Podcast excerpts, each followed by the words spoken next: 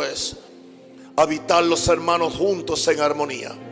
Ahora, Señor, yo me paro ante el trono de la gracia y ante tu pueblo, tus hijos, para traerle la palabra del cielo. Ya no vivo yo, más vive Cristo en mí.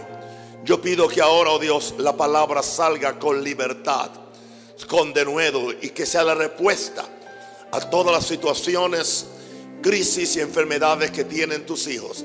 Yo declaro ahora, Señor, que el poder del Espíritu Santo va a salvar, va a libertar y va a sanar a tu pueblo en el nombre de Jesús. Amén. La semana pasada empezamos una serie de enseñanzas acerca de viviendo en unión con Cristo. Puede ir y conseguir el mensaje en el púlpito en un rosario de YouTube. Y hablamos la semana pasada que solo Jesús nos devuelve la vida de Dios. Dijimos que Jesús es único, es el único que nos puede llevar a Dios y traer a Dios a nosotros. Dijimos que estábamos antes ajenos de la vida de Dios. Dijimos que un hombre, Adán, perdió la vida, un hombre, Jesús, la encontró. Dijimos que estar sin Cristo, que estar sin Cristo es estar sin Dios. Y estar con Cristo es estar con Dios. Dijimos que en Cristo y por Cristo Dios nos dio vida. Dijimos que ser salvo, más que ser perdonado, es ser resucitado a una nueva vida, la vida de Dios, la misma vida que tenía Adán. Y dijimos que ahora somos una nueva creación, creados en Cristo Jesús para buenas obras, las cuales Dios preparó de antemano para que anduviéramos en ello. Hoy vamos a hablar en nuestro segundo tema desarrollando conciencia de unión con Dios. Son temas que usted posiblemente no está muy familiarizado, porque por alguna razón la iglesia no ha sabido incursionar en este tema. No sé si no creen en él o le temen, pero yo no le tengo miedo a las cosas que el Espíritu Santo tiene para nosotros, especialmente cosas que nos van a bendecir. Digo esto porque a mí esto me está bendiciendo demasiado. Básicamente, eh, el principio de este énfasis que estaremos teniendo, no sé por cuántos domingos, empezó el 6 de julio ah, de este mes. E, era las 8 de la mañana, estaba en un avión desde Chicago rumbo a Filadelfia. Aún el vuelo no despegaba de Chicago y leo la, primera lección de un libro muy antiguo que encontré en mi tabla, por cierto, estaba en PDF, o sea, muy, el formato era muy difícil para leer, pero topé con él. Y hay cosas que han estado ahí por años y por alguna razón no las he visto. Y de repente se me abre así y veo el primer capítulo. Me di cuenta que el libro es un libro anónimo. Fue escrito a principios del siglo XX, es anónimo. No, se sabe quién lo escribió. Pero encontré algo maravilloso. encontré unas perlas de revelación acerca de este tema como nunca le había oído hablar a nadie. El libro se llama Christ in You, Cristo en ti. Fui impactado con este pensamiento en el libro y estoy estoy, lo estoy diciendo en español, no voy a decirlo en inglés. En, en, español diría, tú no eres la forma exterior y visible. Me está hablando a mí como persona. Tú no eres la forma exterior y visible. ¿Cómo va a ser? Esta es la semejanza más débil y distante de tu verdadero yo. O sea, mira a su lado. Usted no está viendo a nadie. Usted está viendo el cartucho. Usted está viendo el cuerpo. Pero usted nunca ha visto a esa persona. Porque esa persona no es lo que usted ve por fuera. Esa persona es lo que está en el yo, lo que está en el espíritu. Esto me abrió un abanico de revelación y de una percepción más espiritual que la que yo había tenido por tantos años que yo no soy la forma exterior y visible. Esto es la semejanza más débil y distante de tu verdadero yo. Por muchos años esto ha controlado mi vida al yo saber que no soy ni un cuerpo ni un alma, sino que soy un espíritu. Decía yo en, ahí escribiendo, descubro esta mañana que yo no existo, sino que vivo. Estoy siendo un poquito filosófico para algunos, pero si usted estudia filosofía, pues ayúdame. Descubro esta mañana que yo no existo, sino que vivo. Escúchame bien, lo que existe tiene principio y fin. O sea, mi cuerpo existe, pero no yo, porque tiene principio y fin. Lo que tiene vida o lo que vive, especialmente si tiene la vida de Dios, es eterno. Es eterno. Por lo tanto, yo siempre he sido, ay Señor, aún antes del 5 de abril del 1945, 46, yo siempre he sido, porque quien soy yo, mi espíritu, es tan eterno como Dios. Yo siempre he existido o yo siempre he, vivido en Dios, porque yo soy un espíritu y soy un espíritu que salí de Dios. Y si el espíritu de Dios es eterno, el espíritu que yo cargo es eterno. Esa es la razón por la cual no hay muerte de espíritus. Tanto los salvos como los pecadores. Dios no puede es tanto así que Dios no puede exterminar la vida de los pecadores. Lo único que puede hacer es preparar un lugar donde van a pasar su destino. Algunos, digo, nosotros en el cielo, ellos en el lugar de fuego. Bien. Esa es la gran diferencia que hay entre todos los seres creados por Dios y la raza humana creados, dije, ¿ok? Sino engendrada por Dios. Hay entre todos los seres creados por Dios y la raza humana, ¿ok? Y la raza humana que no creada, sino engendrada por Dios. Fuimos engendrados. El cuerpo fue creado, el espíritu fue engendrado. Por eso, al igual que Dios, yo puedo decir, yo soy porque salí de Dios. Estoy en Dios y nunca dejaré, de ser. ¿Y qué decir de las almas que no sirven a Dios? Siguen siendo eternas, pero su destino final está determinado por la forma como han recibido o no han recibido al Señor Jesús. Sus espíritus son tan eternos que Dios tuvo que hacer un lugar para su destino final, el Hades. Qué peligroso. Los espíritus nunca mueren, solo salen del cuerpo donde vivían para su destino eterno, de acuerdo a su relación que escogieron tener con Dios. Así que su cuerpo es templo de su espíritu. Como es templo de su espíritu, el verdadero yo es usted. Por eso sabemos que cuando le estamos haciendo una ceremonia a un muerto, sabemos, aún los que no, aún los, aún los ateos saben que la persona no está ahí. Aún los ateos que no creen en la existencia de un Dios que crea, ellos saben que la persona no está ahí. Ahí lo que está es donde vivía. Ese cuerpo existía, pero ese espíritu. Entonces, algo que yo he comprendido y me ha traído, por cierto, mucha persecución del enemigo es que mi victoria espiritual está en desarrollar mi parte espiritual, más que desarrollar mi parte mental. Y yo desarrollé mi parte mental como un profesor por nueve años. No he desarrollado tanto la parte física porque no me gusta, entiende, los ejercicios. Soy más intelectual que, que, que físico. Pero hay un problema que tienen aún los cristianos. No desarrollan su, esencia espiritual. Y muchas veces su esencia espiritual está sufriendo a nombre de un, un super o ultra desarrollo del alma, de la mente.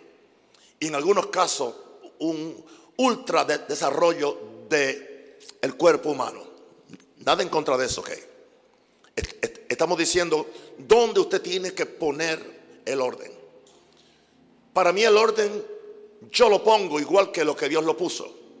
El orden está en la Biblia. El orden nos lo dijo el apóstol Pablo en, la carta a los tesalonicenses. Y el mismo Dios de paz os santifique por completo. Y Él nos dio el orden. Y dice que todo vuestro ser. Y Él aclara cuál es vuestro ser. Vuestro espíritu. ¿Por dónde es que empieza? Por espíritu. Segundo, vuestra alma. La mente está en el alma. Y lo último es el cuerpo. Porque es nuestra naturaleza inferior. Interesante que lo más que alimentamos, lo más que acicalamos es lo menos importante.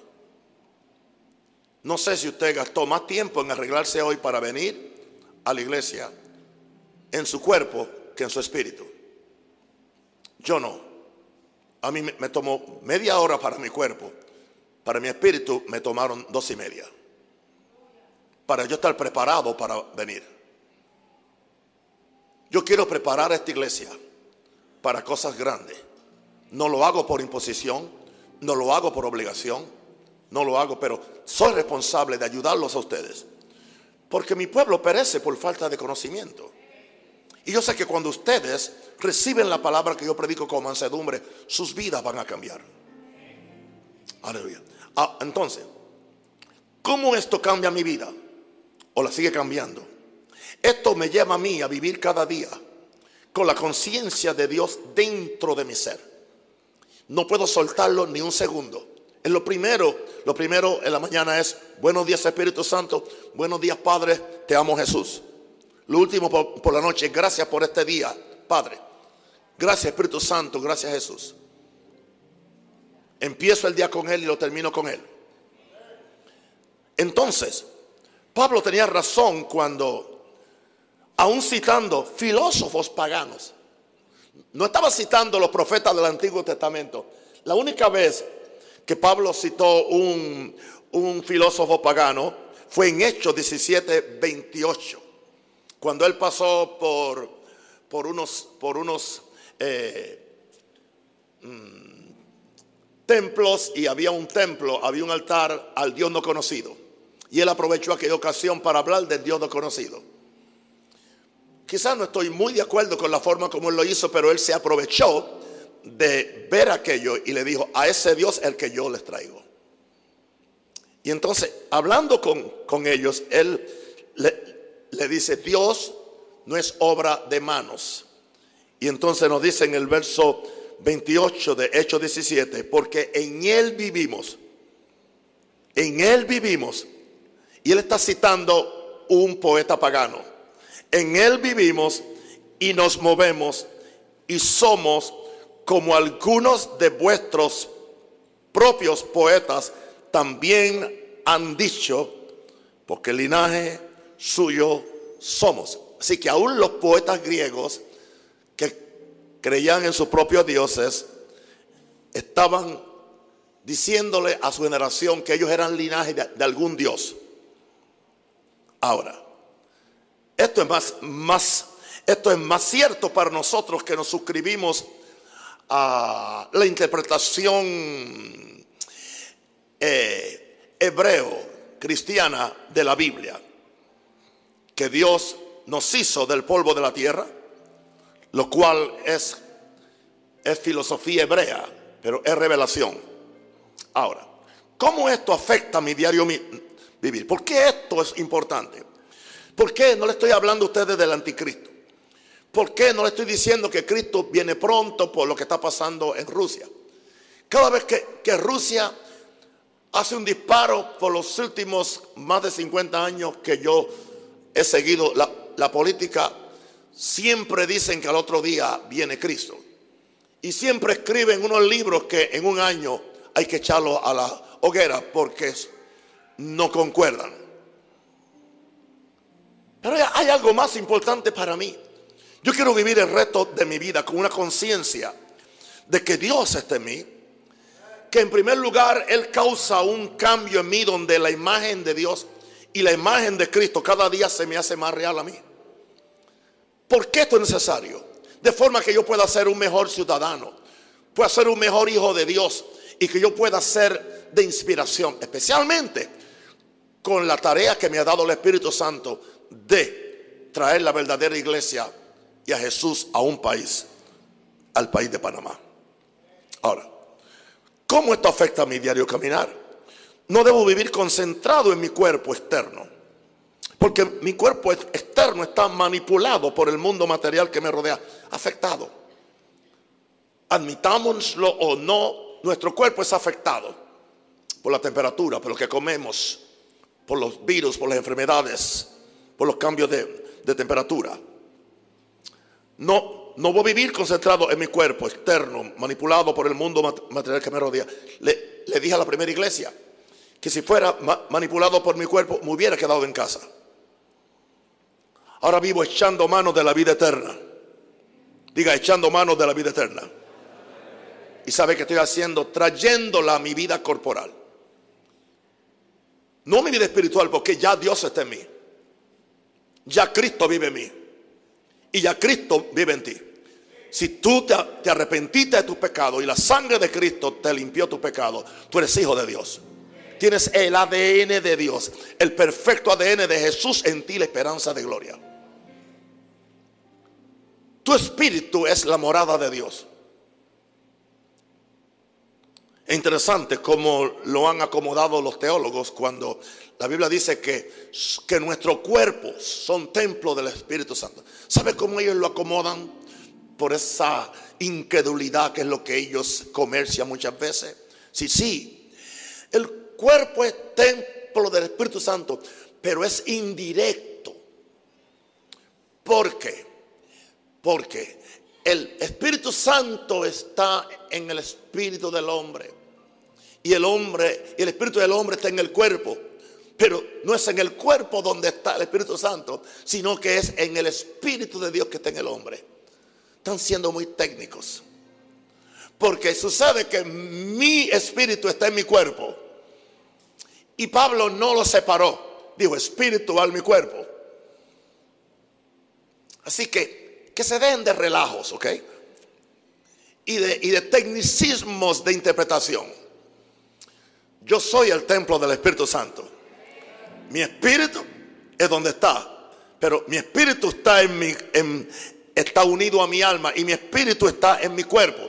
Por lo tanto, yo puedo decir que lo que, lo que Dios dijo, sois el, vuestros cuerpos son templo del Espíritu Santo. Si no fuera así, entonces si nuestros cuerpos no fueran templo del Espíritu Santo, Pablo no hubiera exigido una santificación de cuerpo, no solamente de espíritu. Aunque algunos que enseñan una gracia pervertida y falsa dicen que lo que, que, que el cuerpo puede pecar porque el cuerpo no es importante. Interesante, esa es filosofía griega. La filosofía griega era que el cuerpo no es importante. Por eso es que Pablo tuvo que escribirle a los corintios que eran griegos. Y al escribirle a los corintios que eran griegos, se metió una enseñanza en la iglesia de Corintios de que no había resurrección de cuerpo, que solamente iba a resucitar el espíritu. Y Pablo tuvo que ser muy fuerte y, y reprenderlo. Nuestra filosofía, que no es filosofía, es revelación bíblica, es que somos un espíritu tenemos un alma y vivimos en un cuerpo. Aleluya. Ahora, ya dije que no debo estar concentrado en mi cuerpo externo, manipulado por el mundo material que me rodea. Ahora vivo echando manos de la vida eterna y trayéndola a mi vida corporal. Con razón, hace años le he dicho a muchas personas, tú nunca has visto a Naún Rosario.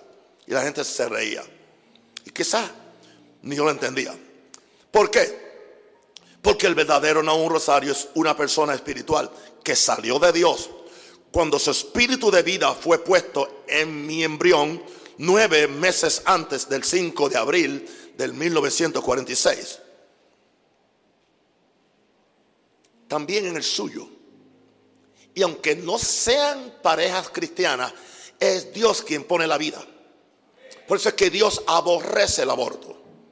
Y el aborto está constituido como un crimen. David dijo, mi embrión vieron tus ojos. Y Job 33, 4 nos dice, el Espíritu de Dios me hizo. Hay dos cosas. El Espíritu de Dios me hizo y el soplo del Omnipotente me dio vida. Amén. Yo creo que en vez de orar por mí, deberían orar por ustedes para que se le abra la cabeza o algo. No confundí a nadie. ¿Entendieron? Fui claro. Puede regresar al púlpito, a un rosario, y escucharlo con detenimiento mientras se come unos taquitos o algo, ¿ok? Bien. Bueno, estamos listos. El Señor me dio unas ideas para este mensaje. Son siete. La primera es que el Espíritu de Dios me hizo. Se dieron cuenta que yo no canté himnos porque necesitaba todo mi tiempo y mi fuerza para este mensaje. En primer lugar, el Espíritu de Dios me hizo. ¿Cuál fue el tema? El tema fue desarrollando una conciencia de unión con quién? Con Dios. El Espíritu de Dios me hizo. Job 33, verso 4. El Espíritu de Dios me hizo y el soplo del Omnipotente me dio vida.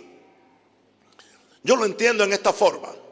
Dios es un espíritu eterno que antecede a todas las cosas. Como que hay mucha gente que le tiene miedo a hablar antes de Génesis capítulo 1. Yo también le tenía miedo hasta que el Espíritu Santo me libertó. Dios, nosotros sabemos que es eterno, no tiene principio, no tiene fin. Así que Dios, que es un espíritu eterno, antecede a todas las cosas. Antes que hubiera sol, antes que hubiera luna, antes que hubiera tierra. Porque en el principio creó Dios los cielos y la tierra. Pero antes de ese principio ya Dios existía. No explique cómo, no hay explicación. Es una materia de fe. Ahora, el Espíritu de Dios me hizo. Eso indica que su Espíritu hizo al hombre al formarlo de, la tierra. O sea, aquel ser que tomó el polvo de la tierra e hizo un hombre, era, era y es un espíritu. Porque Dios es que espíritu. Así que por eso es que dice Job, el espíritu de Dios me hizo. Porque su espíritu hizo al hombre al formarlo de la tierra. Pero entonces hay algo segundo, hay una segunda cosa ahí. El soplo del omnipotente, el espíritu del omnipotente me dio vida. Hay una diferencia. Eh, eh, el Dios espíritu hizo al muñeco, pero entonces ahora Dios sacó ese espíritu, dice que Dios sopló su espíritu para dar vida al hombre y el hombre se convirtió en un alma viviente. Así que por todos lados somos seres espirituales. Aún, aún nuestro cuerpo, aún nuestro cuerpo le debe su existencia a Dios espíritu. Aún nuestro cuerpo. Por esa razón hay algo que me vino en, por revelación hace algún tiempito. Y es que, aunque yo digo muchas veces, aquí está este vaso de, de barro. Pero ya no es un vaso de barro, aunque lo es. Porque ahora es un vaso de carne.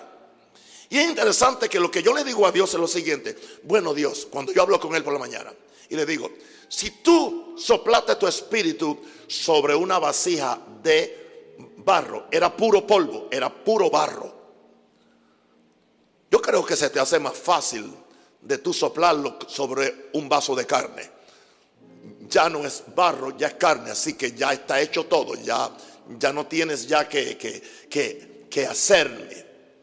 Porque ya, ya tengo un vaso de... Así que creo que se te hace más fácil. Estoy tratando de convencerlo, para que Él me llene de, de Él. Dios sopló su espíritu para dar vida al hombre. Ahora, esta vida no era simplemente como la vida de los árboles, como la vida de los animales, como la vida de los peces y la vida de los pájaros. La vida de ellos no es eterna. La vida de ellos es existencial. La vida de los pájaros y la vida de los animales tienen un propósito, sostenerlos a ellos en la tierra por el tiempo determinado que son necesarios, porque muchos de ellos Dios los hizo para la nutrición del hombre que él iba a ser. Por eso es que no hay pecado en matar a un animal para la, para la alimentación. Esos por, por ahí que andan, andan abortando a los niños y protegiendo los lagartos. Aquí existen también esos necios en Panamá y en todo el mundo. Son parte de una cosa global. Defienden abortar los niños, pero hay que proteger los lagartos.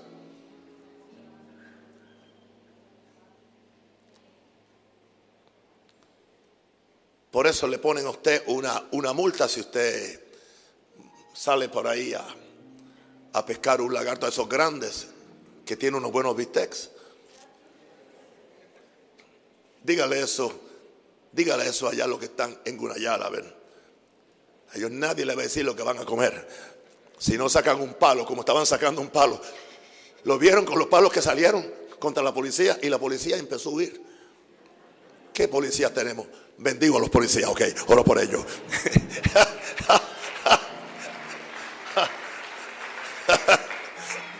Esta vida era qué? Diga eterna. Ahora, quiero que me escuchen bien. Por eso estoy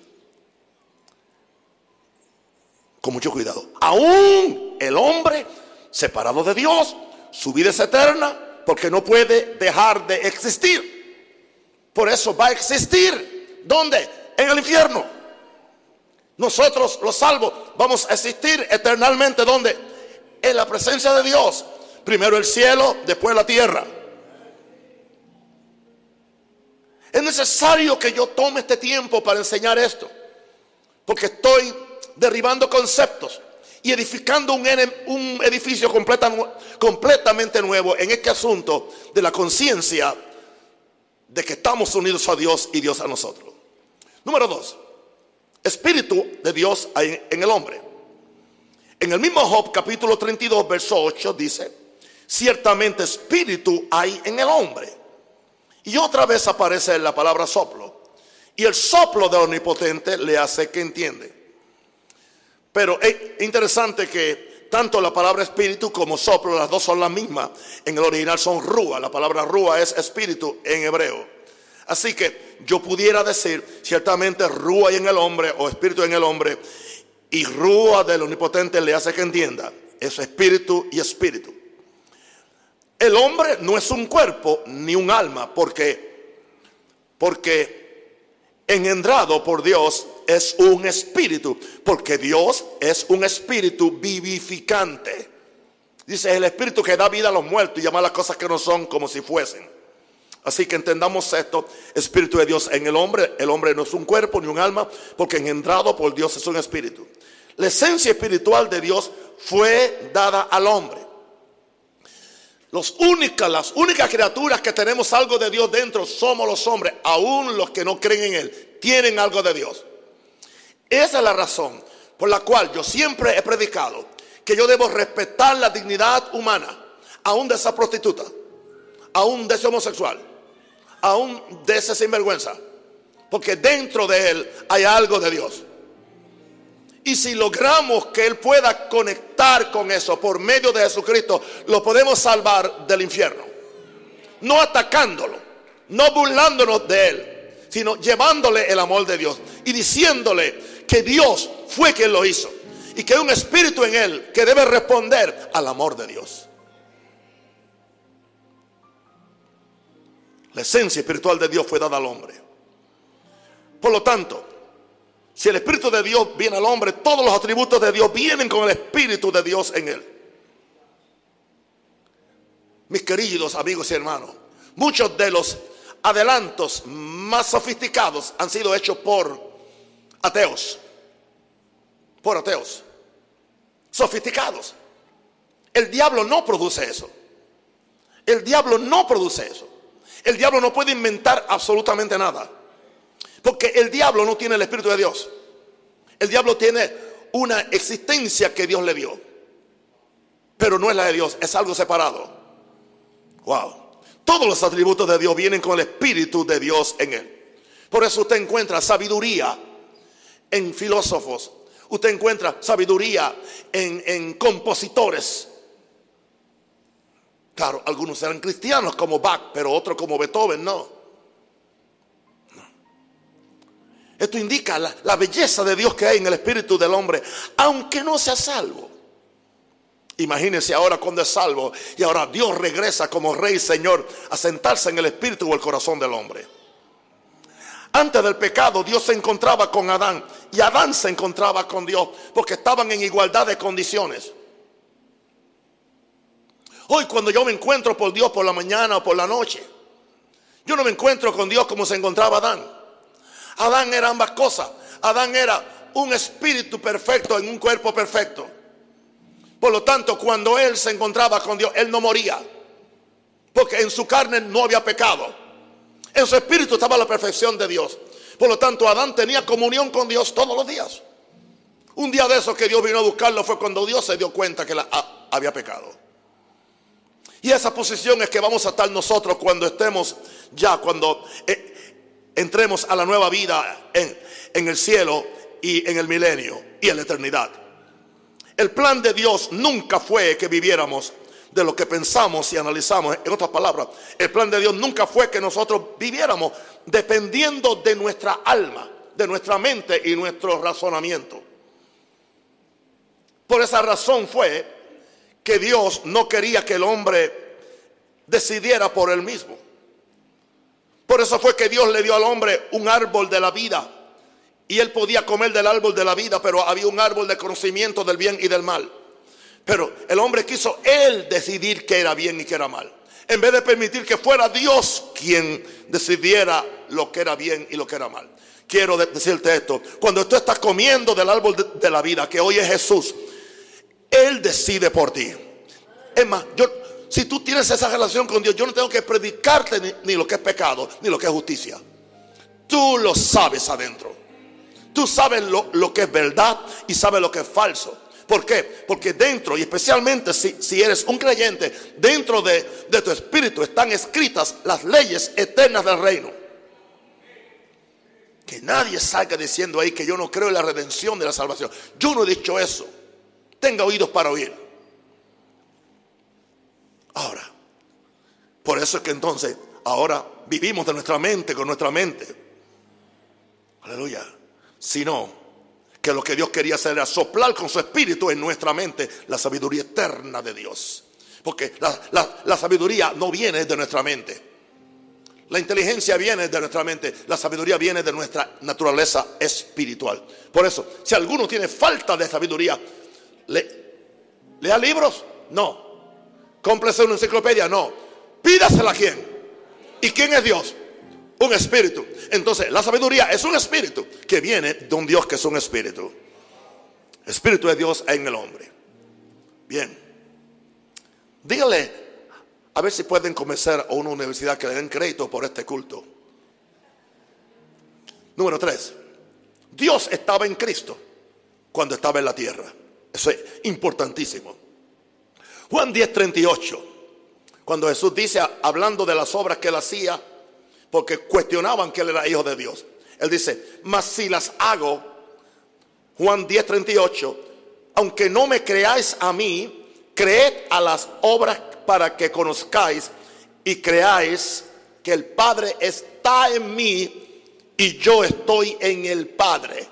Así que Jesucristo no tenía ningún problema con su asociación con el Padre y con decírsela a sus compañeros judíos que lo querían matar porque él se hacía igual a Dios.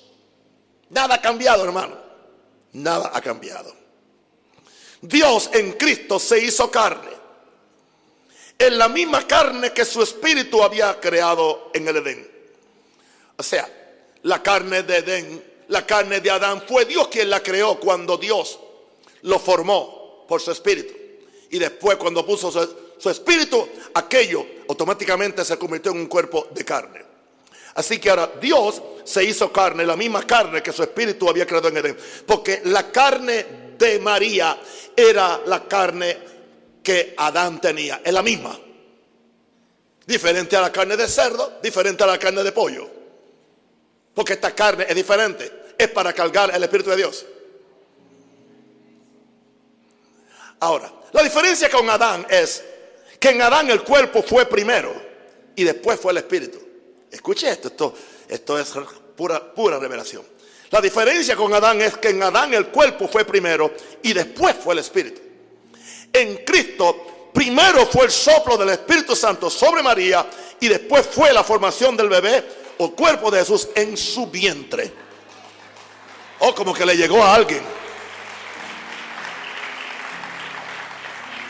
Voy a tener que hablar más de la Virgen María para los que eran católicos que se ponen contentos. Amén. La diferencia con Adán es que en Adán el cuerpo fue primero y después fue el, espíritu. En, en, Cristo primero fue el soplo del Espíritu Santo sobre María y después fue la formación del bebé Jesús en su vientre. Ahora, Cristo afirmó un sinnúmero de veces en el libro, en el Evangelio según San Juan, que el Padre Dios estaba en él durante su estadía en la tierra. Jesús pudo simplemente decir, yo soy el Hijo de Dios. Y eso es todo. Dios está en el cielo, pero aquí estoy yo. Dios no está aquí.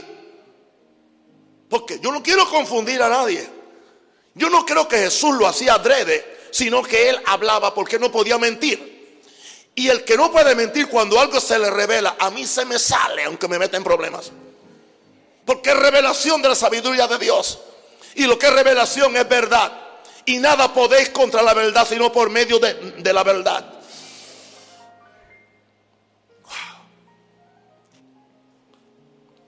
Cristo afirmó un sinnúmero de veces que el Padre Dios estaba en él durante su estadía en la tierra.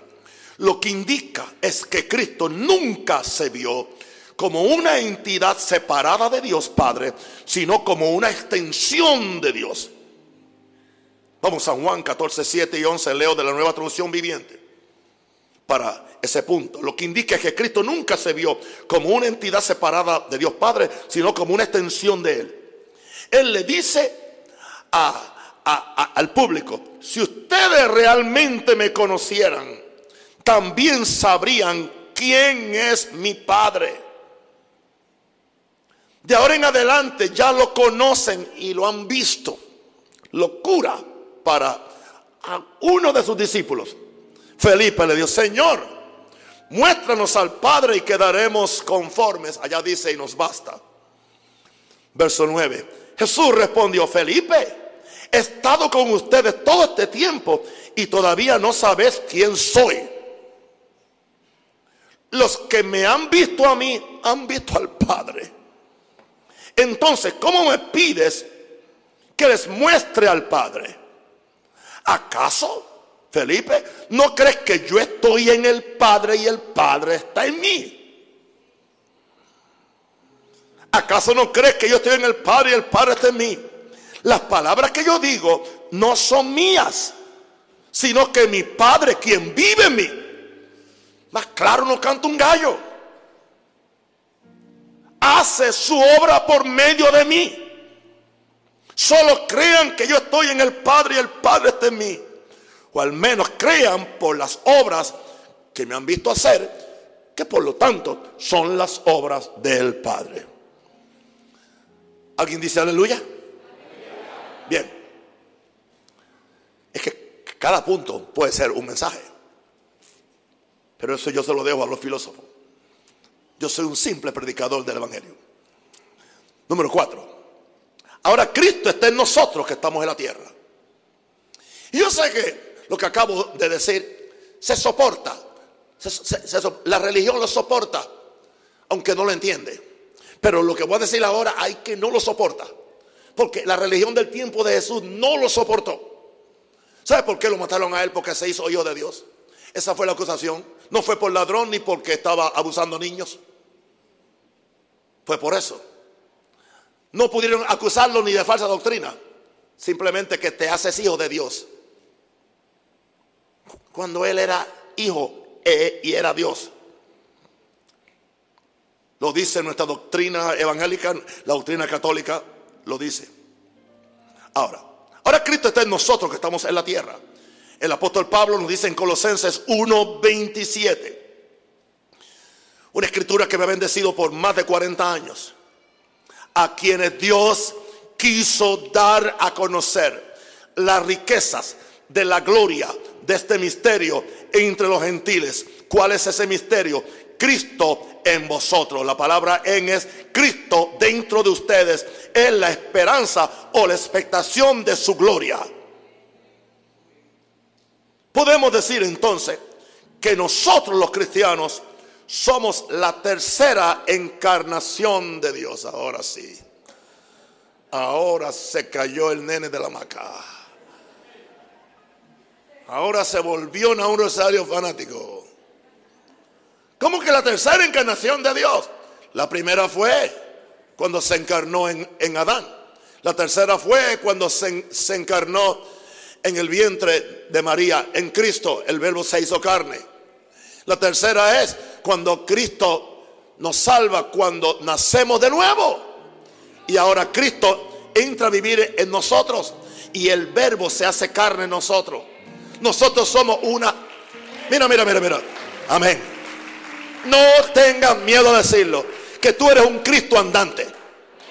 Por eso nos llaman cristiano. En inglés, Christ in, Christian is Christ in, es Cristo adentro. Eso es lo que somos. No somos pentecostales, ni evangélicos, ni católicos. Somos cristianos. Cristo está en nosotros. Pero ¿qué sucede? Dios está en Cristo. Cristo está en nosotros. Por lo tanto, yo estoy en Dios y Dios está en mí. Ahora, cuando nosotros hablamos en nuestra doctrina evangélica, la sola doctrina, hablamos de recibir a Jesús. Ok, antes de eso, antes de eso. Entonces, no simplemente, no simplemente, soy perdonado. Antes dije que Cristo fue el medio para cargar el Espíritu y la vida de Dios, para ponerle a los seres humanos que, que la habían perdido. Ahora, no simplemente soy perdonado, no simplemente soy salvo con un boleto al cielo, soy el templo de Dios al ser el templo del Espíritu Santo. Por lo tanto, hablamos de recibir a Jesús, pero se considera como recibir su perdón y su amor. Y está bien, suena poético, suena bonito. Pero no se considera que literalmente es recibir la deidad dentro de nosotros, al Padre, al Hijo y al Espíritu Santo. Vive dentro de ti. Búscalo, estudia la Biblia, estudia. El único que nos dio esa revelación fue Jesús personalmente la dio en Juan. Y después el único de los apóstoles que se atrevió a reiterarla fue el apóstol Pablo. Interesante, el único que no oyó esa enseñanza de los labios de Jesús, pero tuvo un encuentro con Jesús en el Espíritu y Jesús le enseñó estos misterios. Así que no hay que estar con Jesús. Con Jesús humano no hay que estar. Es tanto así. El Jesús humano tuvo que terminarse para que nosotros recibiéramos el Jesús divino. Porque el Jesús humano no podía entrar en, el vientre en nadie. Cuando Jesús estaba en la tierra, Él no podía entrar con su espíritu en nadie. Pero desde el momento que Él se levantó de los muertos, con un cuerpo santificado, glorificado y con un espíritu de resurrección, ahora Él puede entrar con su espíritu en todo aquel que lo recibe. Y sucede que el espíritu de Él no es otra cosa que el espíritu de Dios Padre.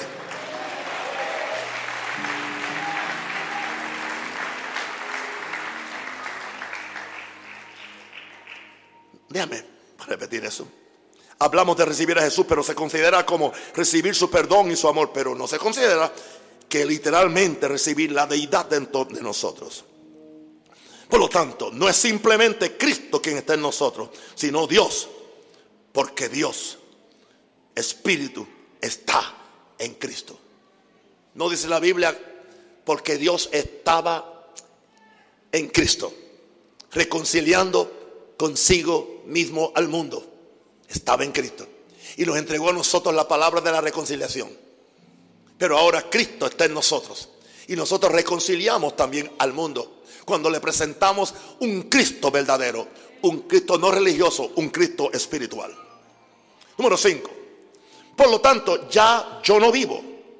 Ya no vivo yo. Vive Cristo en mí. Pero sucede que Dios está en ese Cristo que vive en mí. Esta es la escritura básica de San Pablo para su revelación de su asociación con Dios, con Cristo y con Dios. En Galatas 2.20, y estoy leyendo de una traducción que yo, yo hice la traducción, no existe en el español, eh, The Living Bible se le llama en inglés. Yo he, dice Pablo, yo he sido crucificado con Cristo y ya, y yo ya no vivo por mí mismo, pero Cristo vive en mí. Y la vida real que ahora tengo dentro de este cuerpo es el resultado de mi confianza en el Hijo de Dios, quien me amó y se dio a sí mismo por mí. No está hablando Pablo quien recibió la revelación del misterio de Cristo en vosotros. Ahora, el medio para reconquistar, para reconquistar el espíritu y la vida de Dios es la cruz sin la cruz. Por eso, Pablo dijo, es que yo estoy crucificado con Cristo. Yo participo de su crucifixión. Fue allí cuando yo, cuando Cristo, yo estuve allí. Porque Él tomó mi pecado, Él, él tomó mi, mi naturaleza carnal. Y allí yo estuve. Así que el medio, no podemos obviar la cruz y la sangre de Cristo. El medio para reconquistar el espíritu y la vida de Dios es la cruz.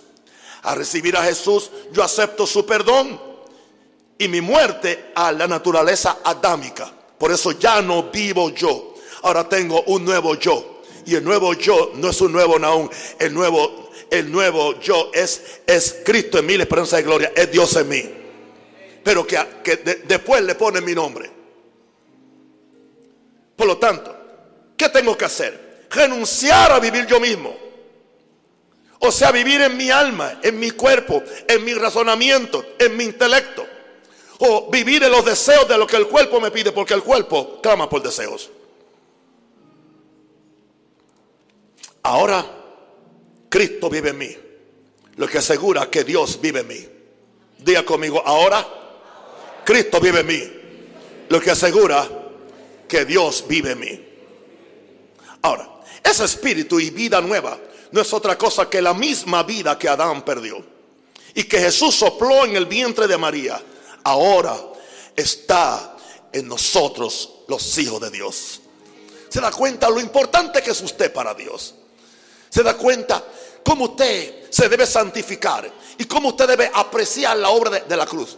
Porque todo esto fue posible solamente. Por eso es que sin cruz no hay cristianismo. Toda iglesia que niega la cruz, que niega la sangre, no es bíblica. Es atea.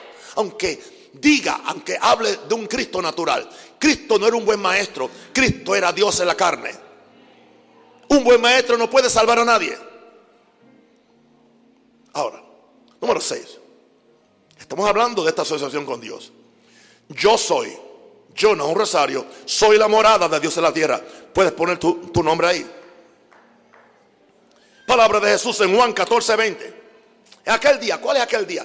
Jesús está hablando en en Juan 14, creo que la noche anterior a que él fuera a la cruz, y en tres días después de eso, él iba a morir. Se iba a levantar de los muertos. Y al levantarse de los muertos, se iba a levantar con nueva vida de resurrección para que los que estábamos muertos en delitos y pecados resucitáramos juntamente con él. Por eso cuando dicen aquel día, el día de mi resurrección, vosotros conoceréis que yo estoy en mi Padre. ¿Se acuerdan? Ah, yendo un poquito ya más al frente. ¿Se acuerdan cuando Jesús se levantó de los muertos y dice que vino a sus discípulos, los halló en un lugar, sopló y le dijo, recibiste al Espíritu Santo. Eso no fue Pentecostés. ¿Qué fue lo que hizo Jesús? Sopló la vida de Dios en ellos. En ese día ellos nacieron de nuevo. En, en Hechos 2 recibieron el bautismo del Espíritu Santo. Acá recibieron a Dios, recibieron la vida espiritual de Dios. Ese día se volvieron nueva criatura. Bien. Juan 14, 20. En aquel día vosotros conoceréis que yo estoy en mi Padre, vosotros semillo en vosotros. Adán era la morada de Dios en la tierra. Jesús fue la morada de Dios en la tierra. Se espera que nosotros seamos también la morada de Dios en la tierra. ¿Estás listo para esto? Somos tan hijos de Dios como Jesús lo fue. Por eso no puedo vivir desconectado de Cristo y menos desconectado de Dios. No puedo. Para mi victoria tengo que desarrollar conciencia de mi unión con Dios. Lo cual es entendido con esto que hoy se llama cristianismo evangélico. Para mi victoria tengo que desarrollar conciencia de mi unión con Dios, lo cual no es entendido con esto que hoy se llama. Hay una, hay una disociación, hay una separación, ¿entiende? Dios arriba, Cristo arriba, yo acá abajo. Yo, yo creo algo que me está, me está cambiando mi vida, me está cambiando mi fe, me está cambiando mi expectación, pero a la misma vez estoy atrayendo los ataques más fieros de Satanás contra mi cuerpo y aún contra mi mente algunas veces. Wow. Diga conmigo, soy la morada de Dios en la tierra. Atrévase, diga, soy la morada. Empiece diciéndolo para que después lo crea. Número 7. Dios está trabajando dentro de ti. Di, conmigo, Dios está trabajando dentro de mí. Una pregunta. Me estoy inventando, versos. Me estoy inventando. Estoy, estoy pervirtiendo las reglas de interpretación bíblica. Saben ustedes que no. Vamos a Filipenses 2.13. Una Biblia que se llama en inglés TLB. Dice Filipenses 2.13. Porque Dios es. Es Dios. Porque es Dios quien trabaja dentro de ustedes. Ok, si trabaja adentro, Él no está afuera. Él no está trabajando desde afuera. Nuestra versión de 60 dice, porque Dios es el que en vosotros. Porque Dios es quien trabaja dentro de ustedes. Ahora, ¿cómo esto puede resolver nuestros problemas interpersonales? Yo tengo que respetar el Jesús que está en ti. Yo no puedo agredirte a ti en tu espíritu. Si yo creo que Jesús está en ti y Dios está en ti, yo voy a ser amoroso contigo. Voy hasta soportarte cuando tú te portas mal. ¿Por qué? Porque yo no quiero ofender al mismo Jesús y Dios que está en mí. Pues somos uno. Somos uno. Usted dice, yo no entiendo esto, pero la Biblia dice que, si la Biblia dice que cuando un hombre y una mujer se unen son una sola carne, ¿qué es más fácil hacer? ¿Un solo espíritu de dos espíritus o una sola carne de dos carnes? Para mí es más fácil hacer un espíritu de dos espíritus porque los dos se mezclan rápido. Pero, pero eso es lo que dice la Biblia. Ok. Dice Dios trabaja dentro de ustedes ayudándoles a obedecerle a Él y ayudándoles a hacer lo que Él quiere en nosotros. Esto va a resolver todo este asunto. Y quiero que el mundo sepa, yo no creo en sanidad interior, no es bíblica. Inner healing is not biblical. La Biblia habla de nuevo nacimiento, no de sanidad interior. La Biblia habla de Cristo en mil esperanzas de gloria, no de sanidad interior. Eso es psicología. Eso es aplicando leyes de psicología a la vida espiritual. Nada de malo en cuanto a aplicar psicología para el asunto del alma y nuestra conducta es propio. Pero no podemos aplicar psicología para la vida espiritual.